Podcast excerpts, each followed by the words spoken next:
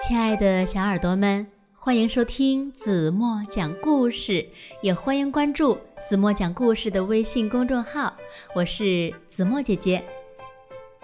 有一只特别平凡，但是呢又特别爱吃的小豚鼠，可是呢，它却凭借一己之力拯救了整个蒲公英山谷。那到底？蒲公英山谷发生了什么危机呢？那这个了不起的小家伙到底又做了些什么呢？让我们一起带着问题来听今天的故事吧。故事的名字呢叫做《咔里咔嚓，吃吃吃》。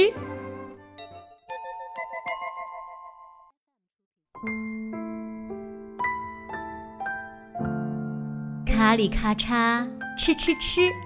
是一只爱踢球，但是呢更爱吃蒲公英叶子的可爱小豚鼠。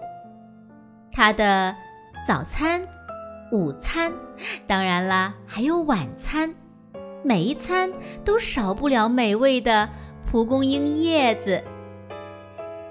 不仅小咔里咔嚓是这样，他的爸爸妈妈还有姐姐。甚至整个蒲公英山谷的每一只豚鼠都热爱蒲公英叶子。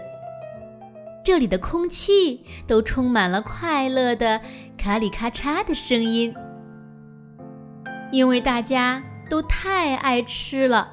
渐渐的，蒲公英叶子越来越少，越来越少，最后。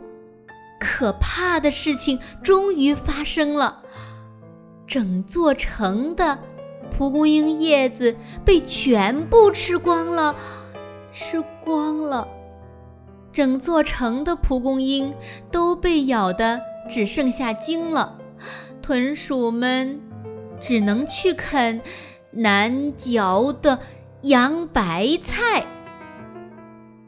其实。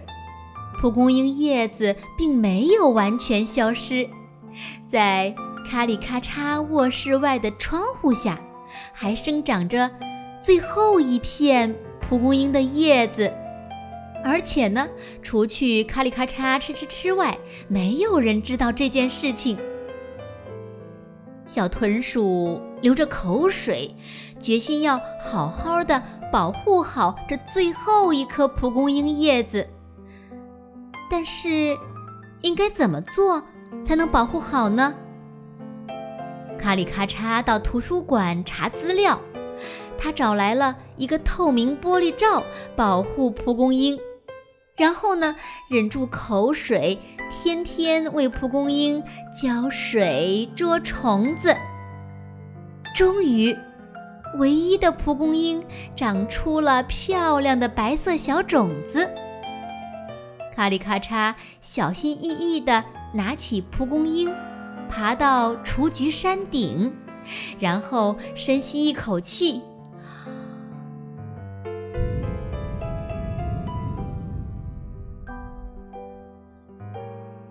哇哦，空中飘满了蒲公英的种子，种子呢，洒满了山谷。很快，蒲公英的新芽就破土而出了。蒲公英山谷重新充满了快乐的咔嚓声，可爱的小卡里咔嚓仍然喜欢踢球和吃蒲公英叶子。不过呢，现在呀，他又多了一个新的爱好，就是栽种蒲公英。好了，亲爱的小耳朵们，今天的故事呀，子墨就为大家讲到这里了。是呀，在我们的地球上呢，很多东西都是不可再生资源，也就是如果用完了就再也没有了。所以呢，从现在起呢，让我们来做一名环保小卫士，爱护我们身边的花草树木，当然了，还有可爱的小动物们。只要我们每个人从身边的小事做起，我们的世界呀，一定会越来越美好的。你们说？是吗？说了这么多，差点忘了今天的问题。那今天留给小朋友们的问题是：你们知道小豚鼠最后又多了一个什么爱好吗？如果你们知道正确答案，就在评论区给子墨留言吧。好了，今天就到这里吧。明天晚上八点半，子墨还会在这里用一个好听的故事等你哦。当然啦，别忘了听完故事以后，拖到文章的底部点赞、点广告，并且转发朋友圈，让更多的小朋友们听到子墨讲的故事。好了好了，赶紧睡觉啦，晚安喽。